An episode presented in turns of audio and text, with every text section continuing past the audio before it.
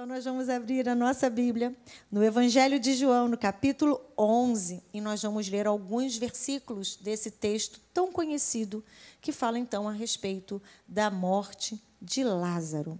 Então, João 11, eu vou ler na nova Almeida atualizada, tá bom?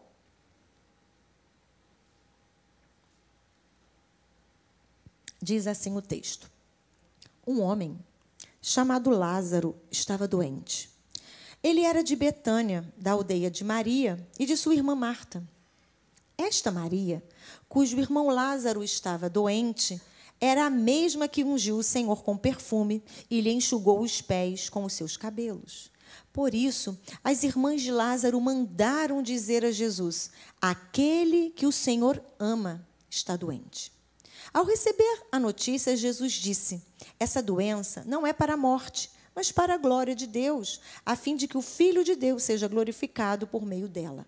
Ora, Jesus amava Marta e a irmã dela, e também Lázaro. Quando soube que Lázaro estava doente, ainda se demorou dois dias no lugar onde estava. Agora você vai dar um salto e nós vamos para o versículo 17. Diz o texto: Quando Jesus chegou, aqui então, Jesus demorou dois dias, e ele foi então à aldeia né, de Betânia. Diz assim: encontrou Lázaro já sepultado havia quatro dias. Ora, Betânia ficava a mais ou menos três quilômetros de Jerusalém. Muitos dos judeus vieram visitar Marta e Maria, a fim de consolá-las por causa do irmão. Marta, quando soube que Jesus estava chegando, foi encontrar-se com ele. Maria, porém, ficou sentada em casa. Então Marta disse a Jesus: Se o Senhor estivesse aqui, o meu irmão não teria morrido. Mas também sei que, mesmo agora, tudo o que o Senhor pedir a Deus, Ele concederá. Jesus disse a ela: O seu irmão há de ressurgir. Ao que Marta respondeu: Eu sei que ele há de ressurgir na ressurreição, no último dia. Então Jesus declarou: Eu sou a ressurreição e a vida. Quem crê em mim, ainda que morra, viverá. E todo que vive e crê em mim não morrerá eternamente. Você crê nisto? E Marta respondeu: Sim, Senhor. Eu creio que o Senhor é o Cristo, o Filho de Deus que devia vir ao mundo. Depois de dizer isto, Marta foi chamar Maria, a sua irmã, e lhe disse em particular: O Mestre chegou e está chamando você. Quando Maria ouviu isso, levantou-se depressa e foi até ele, pois Jesus ainda não tinha entrado na aldeia, mas permanecia onde Marta o havia encontrado. Os judeus que estavam com Maria em casa e a consolavam, vendo-a levantar-se depressa e sair, seguiram-na, pensando que ela ia ao túmulo para chorar. Quando Maria chegou ao lugar onde Jesus estava, ao vê-lo, lançou-se aos seus pés, dizendo: Se o Senhor estivesse aqui, o meu irmão não teria morrido. Então eu vou ficar aqui no texto. O que eu quero pensar com vocês nesta noite a respeito desse texto tão conhecido é sobre esse é sobre essa ausência ou essa aparente ausência de Jesus em uma determinada situação. Você já se sentiu só em algum momento da sua vida? Quem aqui já se sentiu só em algum momento? Cercado de gente, mas só, né? Vazio. Mas tem tanta gente e você se sente só.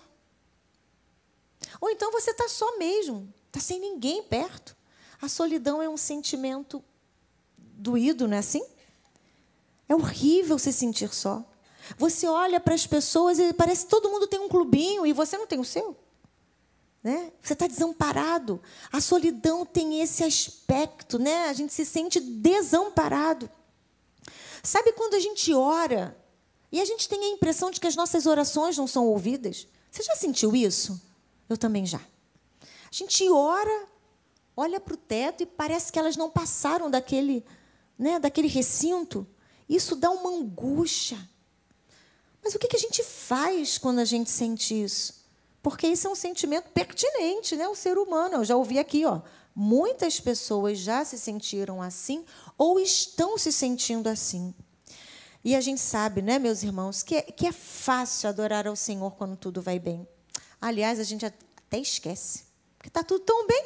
Né? A gente até esquece, está tudo tão bem.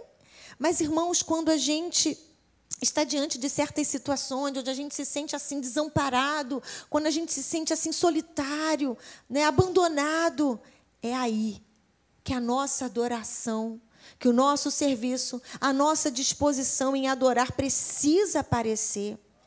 Sabe quando a gente está sofrendo? Ah, irmãos, são nesses momentos que o nosso amor a Ele precisa aparecer, mesmo quando a gente tem a sensação de que Ele não está presente.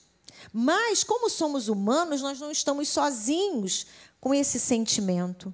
Alguns servos do Senhor, né, lá na Bíblia, também viveram isso. Sabe quem viveu isso? Jó. E ele declara assim: ele está se perguntando, ele está conversando com o Senhor, e ele diz assim: Nunca desviarás de mim o teu olhar, nunca me deixarás a sós, nem por um instante.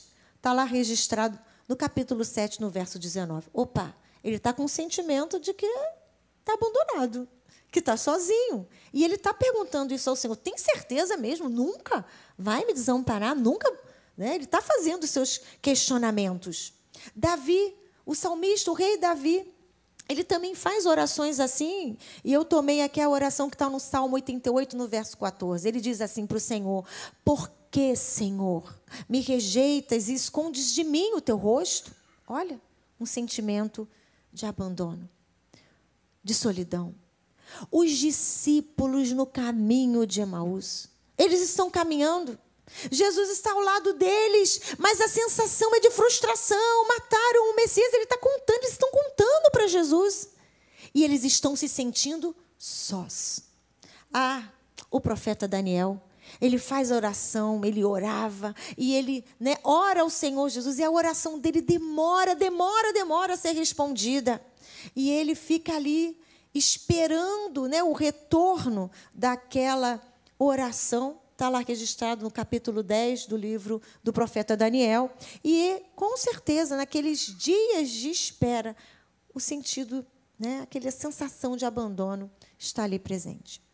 Tem um autor chamado Floyd McClung Jr. Jr. Gastei todo meu inglês, gente. Percebe? Tudo bem. Esse livro se chama O Imensurável Amor de Deus. E ali ele descreve esse sentimento. E eu gosto muito do que ele escreve. Vê se é isso. Certo dia, você acorda e percebe que todas as suas sensações de comunhão né, espiritual se foram. Você ora, mas nada acontece. Você repreende o diabo, mas isso não muda nada. Você faz exercícios espirituais. Seus amigos oram por você, você confessa cada pecado que consegue imaginar, então sai pedindo perdão a todos que conhece. Você jejua e nada ainda. Você começa a se perguntar quanto tempo essa depressão espiritual irá durar? Dias, semanas, meses? Será que ela vai acabar? Você tem a impressão de que suas orações simplesmente, simplesmente batem no teto e voltam. E em absoluto desespero, você grita: Qual é o meu problema? Já sentiu assim? Irmãos, se vocês não estiverem em pecado, a resposta será: nenhum. Os relacionamentos são testados. Todo relacionamento é testado.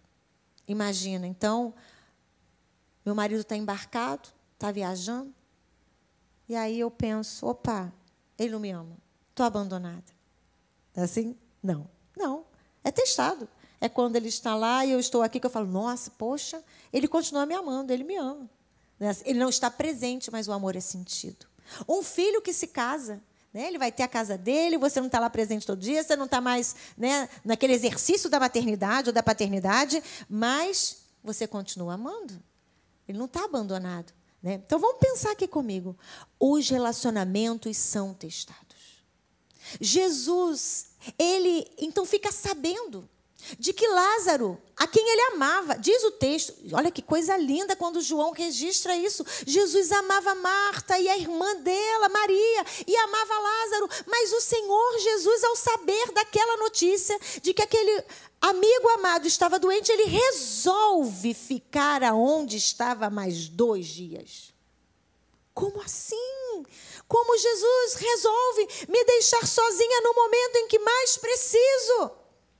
A sensação é de desamparo, mas eu quero dizer para você, ele está ciente do que está acontecendo, porque nada foge ao seu alcance e ao seu conhecimento. Ele pode não estar presencialmente presente, mas ele prometeu: estarei convosco todos os dias, até a consumação dos séculos. E sabe por que, que a gente tem essa sensação? Porque a gente acha assim, a gente confunde a onipresença de Deus com a manifestação de Deus. A onipresença de Deus, irmãos, ela está em todos os lugares. A onipre, Deus presente, ele é onipresente. É uma das características e atributos de Deus.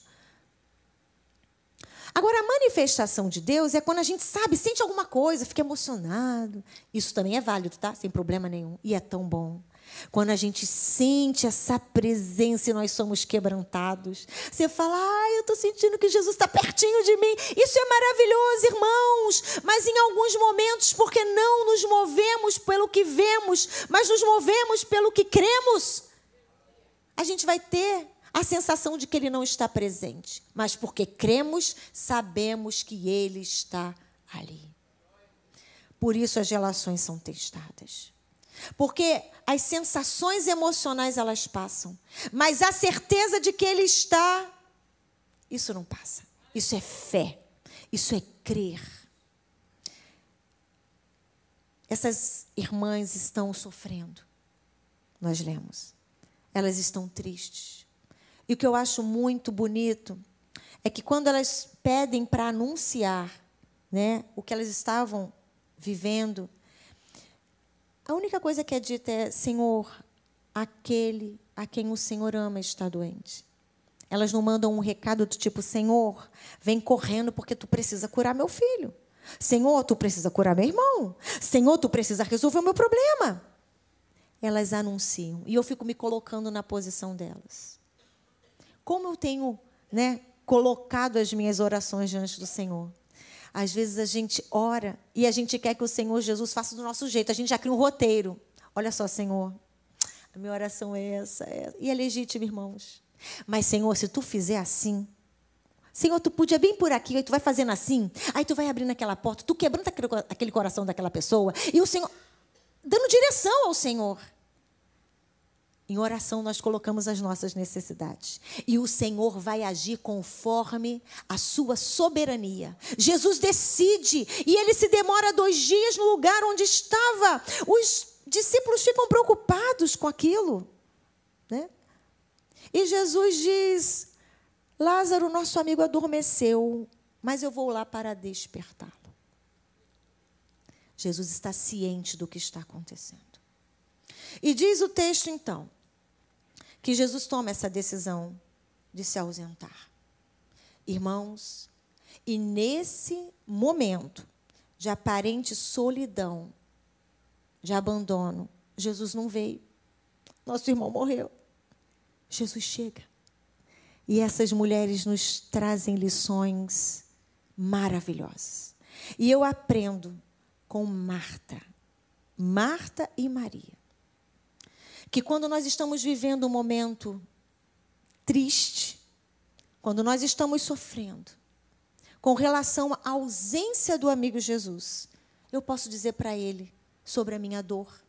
E é isso que Marta faz. Está lá no verso 21. Ela diz: Senhor,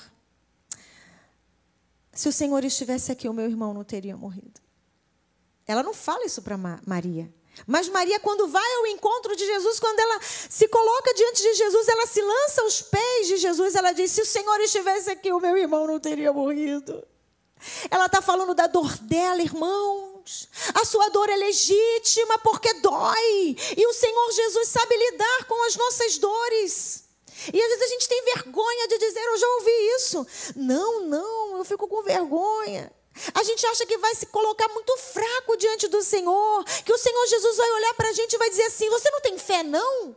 Como sabe, desprezível, você deveria ter fé. Não! O Senhor conhece a nossa fraqueza, a nossa debilidade. E a gente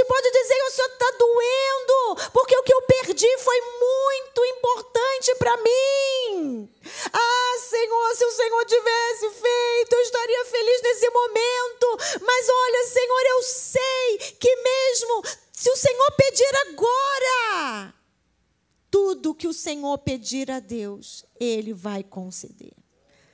Essa mulher fala da sua dor, desse sentimento né, que ela estava vivenciando, mas ela faz uma confissão de fé. Olha isso.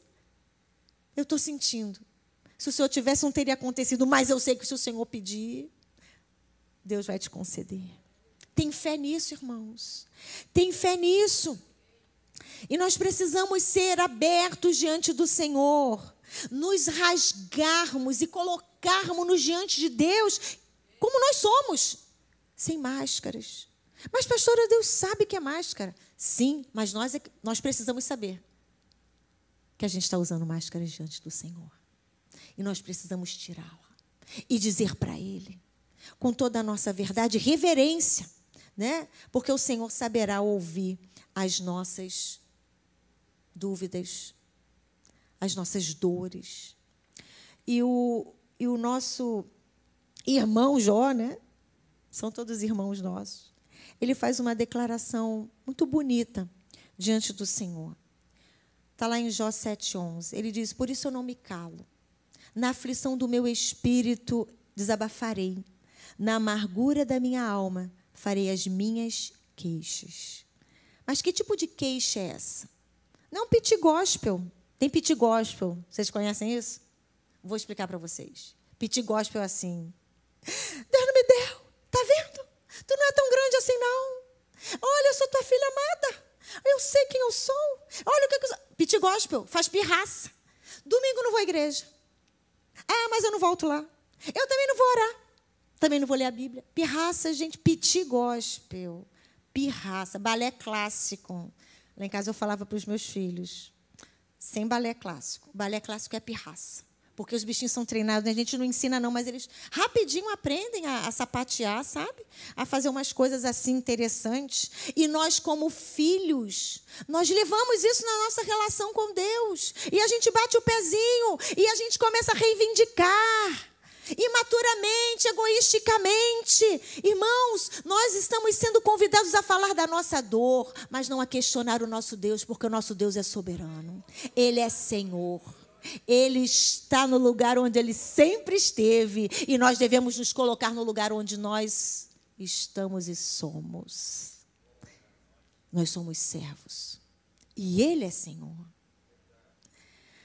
Eu fico imaginando e aí isso é minha mente criativa. Marta dizendo assim: Ah, meu Senhor, sou eu, tá, gente, que eu sou dramática. Se o Senhor estivesse aqui, poderoso como és, o Senhor curou fulano, o Senhor curou a cicrana, eu vi aquele milagre, aquele paralítico andou. O meu irmão não teria morrido. Quebrantamento, irmãos. Diante do nosso Deus a gente se coloca como quem sabe quem Ele é. É com choro, é com lágrima, é com humildade, é com reverência. Admitir nossas fraquezas diante do Senhor também é um ato de fé. Que isso, pastora? Como assim? Parece contraditório, mas não é. Olha o que o salmista diz, e eu amo esse versículo. Está no Salmo 116, no verso 10. Eu criei, ainda que tenha dito, estou muito aflito. Senhor, está doendo, mas eu creio. Senhor, o vale está escuro, mas eu creio. Senhor, eu não estou vendo nada, mas eu creio. É isso.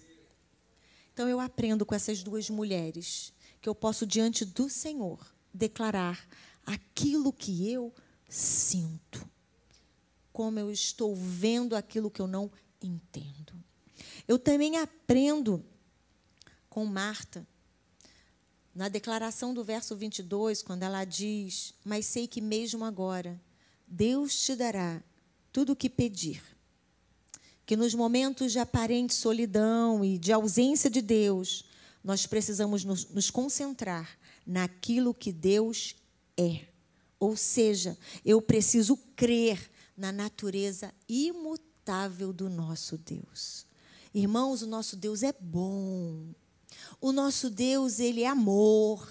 O nosso Deus é fiel. O nosso Deus é justo. O nosso Deus, todos os atributos que tiverem à mente. O nosso Deus é. E nos momentos de aparente ausência, eu preciso continuar crendo nisso. Porque Ele continua sendo, apesar dos meus sentimentos e das minhas emoções. Tem outra frase que eu gosto muito, e é de um missionário que atuou no Equador nos anos. na década de 20. Olha, século 20, década de 20. Ele diz assim: e toda vez, todas as vezes que alguma coisa tenta assim, sabe, escurecer a minha visão, eu me lembro disso. Nunca duvide na escuridão do que Deus disse na luz. Nunca duvide na escuridão do que Deus disse na luz. Porque quando é claro, a gente está vendo tudo, a gente está ouvindo tudo. Mas há dias claros e há dias escuros. Há dias de alegria e festividade, mas há dias de contrição e dor. Nesses dias, eu não posso duvidar do que Deus me falou quando era dia claro. Não duvide, irmãos. Continue crendo. E Jó entendeu isso. Jó entendeu isso. Jó cria na bondade de Deus. E ele declara isso: deste-me a vida e foste bondoso para comigo, e na tua providência cuidaste do meu espírito. Está lá no capítulo 10, verso 12. Ele cria no poder de Deus, na sua justiça e na sua retidão. E ele diz, Jó 37, 23, fora de nosso alcance está o Todo-Poderoso, exaltado em poder, mas em sua justiça e retidão não oprime ninguém. Olha, ele cria na soberania de Deus, está registrado lá. Capítulo 34, verso 13. Quem o nomeou para governar a terra? Quem o encarregou de cuidar do mundo inteiro? Ninguém, ele é Deus, é o Criador. Percebe? Aquele homem estava sofrendo, mas ele cria, continuou crendo no caráter imutável de Deus. E ele cria, Deus tem um plano para a minha vida. Jó 23, 14. Pois ele cumprirá o que está ordenado a meu respeito, e muitas coisas como estas ainda tem consigo. Olha que coisa linda, irmãos. A palavra de Deus é maravilhosa. E ele crê, ele vai me salvar. E que declaração linda. Jó 19, 25. Eu sei que o meu redentor e que por fim se levantará sobre a terra. Marta declara. E essa e essa ocasião, essa dor, né, marca para nós não só o milagre da ressurreição, a gente vai falar sobre a ressurreição de Lázaro em outro momento. Mas olha que declaração de fé é produzida no diálogo entre esta mulher e Jesus. Tem aqui, ó, doutrina, teologia. E Jesus diz: O seu irmão há de ressurgir. E ela diz: Eu sei que ele há de ressurgir na ressurreição no último dia. Essa mulher crê. Ela nem conseguia vislumbrar ao mesmo tempo que ela diz, se tudo o que pedires, né, o Pai pode te conceder. Aí ela diz, olha, mas eu sei que ele vai ressurgir no, no, último dia. Ela acredita que Deus pode fazer, mas acho que ela não está esperando que aquele irmão seja né, ressuscitado. Né? Mas Jesus diz: Eu sou a ressurreição e a vida. Quem crê em mim, ainda que morra, viverá. E todo que vive e crê em mim não morrerá eternamente. Você crê nisso? E aí, servo de Deus, você crê nisso? Eu creio. E ela disse: Eu creio creio e tenho crido que tu és o Cristo. Olha que coisa linda. Eu tenho crido que tu és o Cristo, filho de Deus, que devia vir ao mundo. Continue crendo. Jesus é real. Jesus está vivo, Jesus ressuscitou e Jesus vai voltar para nos buscar. Continue crendo até o fim. Mesmo que em alguns momentos, eu não sei se acontece com vocês, mas de vez em quando, sabe quando daqueles aqueles apagões assim, você está observando a vida, você fala, gente, que coisa doida. Não é não? Começa a vaguear dentro das suas imaginações, das suas elucubrações, do seu racionalismo. Você fala, gente, é muito doido isso. Não é não? Aí tu para, tum, epá, vamos continuar crendo. Este é o caminho, andai por ele. É isso. Continue crendo. E por fim, Marta crê nas escrituras, eu acabei de dizer, e no cumprimento de todas elas em Jesus. Ela tem essa compreensão de quem é Deus. Você tem a compreensão de quem é Deus. Continue crendo. E mesmo que Lázaro não, né, não tivesse sido curado por Jesus, porque Jesus chegou atrasado, em tese, Jesus chegou na hora. O milagre, olha, irmãos, isso é maravilhoso. Jesus está conversando com os discípulos, eles não entendem e ele diz: O meu nome vai ser glorificado. Jesus chega quatro dias depois, porque olha bem, existe uma lenda ou uma crendice, né, entre né, os judeus, de que quando uma pessoa morria, a alma da pessoa ficava ali circundando aquele corpo por três dias. Pode pesquisar, não sou, sabe? Estou inventando, não. Pesquisa, vai lá pesquisar. E olha bem, Jesus chega no quarto dia. Para que os doutores da lei, para que aqueles judeus críticos, eu imagino, aquela humarada, mulherada fala, mas tá vendo, ah, amigo, viu a hora que chega? Hum, tá vendo? Não se importa tanto, não. Ah, vamos supor que Jesus tivesse chegado no segundo dia. Mas também a alma estava rodando ali ainda, né? Aí é mole, é mole, olha. Eles queriam um pretexto, não é assim? Irmãos, Jesus chega no momento exato. E olha bem, e mesmo que aquele milagre esperado, que era a cura, a gente espera a cura. Elas não esperavam a ressurreição elas continuam crendo. E a gente não vê aqui Maria nem Marta dando acesso de raiva. Meu irmão morreu e você, Jesus, não chegou aqui, vive aqui, come aqui, a gente serve. E eu trabalho aberto, alimenta esse monte de, de, de discípulo, que tu está sempre empencado de gente, nunca anda sozinho. Não tem nada disso, não. Aquela família conhecia Jesus. Cria nele. As circunstâncias não podem mudar o caráter de Deus. Lázaro morreu, mas Jesus está vivo. Talvez a vaca tenha brejo. Mas Jesus continua vivo. Talvez a coisa desandou. Tu falou, meu Deus, perdi a mão, desandou. Jesus coloca no lugar porque Ele é Deus. Você precisa crer, creia até o fim. E elas creem na palavra de Deus, naquilo que foi dito pelas Escrituras. Continue crendo, crendo naquilo que o Senhor te prometeu, naquilo que Ele te falou quando era dia. Vê aí, deixa pular, deixa o Senhor, deixa o Espírito Santo trazer à tua memória aquilo que Ele já disse que vai fazer. E se Ele disse, irmãos, vai fazer. Mantenha a sua ansiedade sob controle. Vai ser no tempo dele. O nosso Deus não deixa de ser Deus porque o infortúnio chegou na nossa casa. Por mais difícil que seja, irmãos, e por mais doloroso, a graça de Deus ela está a pleno vapor, a plena força, mesmo que você não esteja sentindo nada. Continue crendo, continue orando, continue buscando. E nós vamos ficar de pé, porque nós vamos orar. Continue crendo. Talvez nessa noite você esteja precisando colocar diante do Senhor algo da sua alma, sabe? Essa dorzinha que está aí. Ah, mas todo mundo que está sentindo uma dorzinha já fala logo. Não, nem todo mundo fala.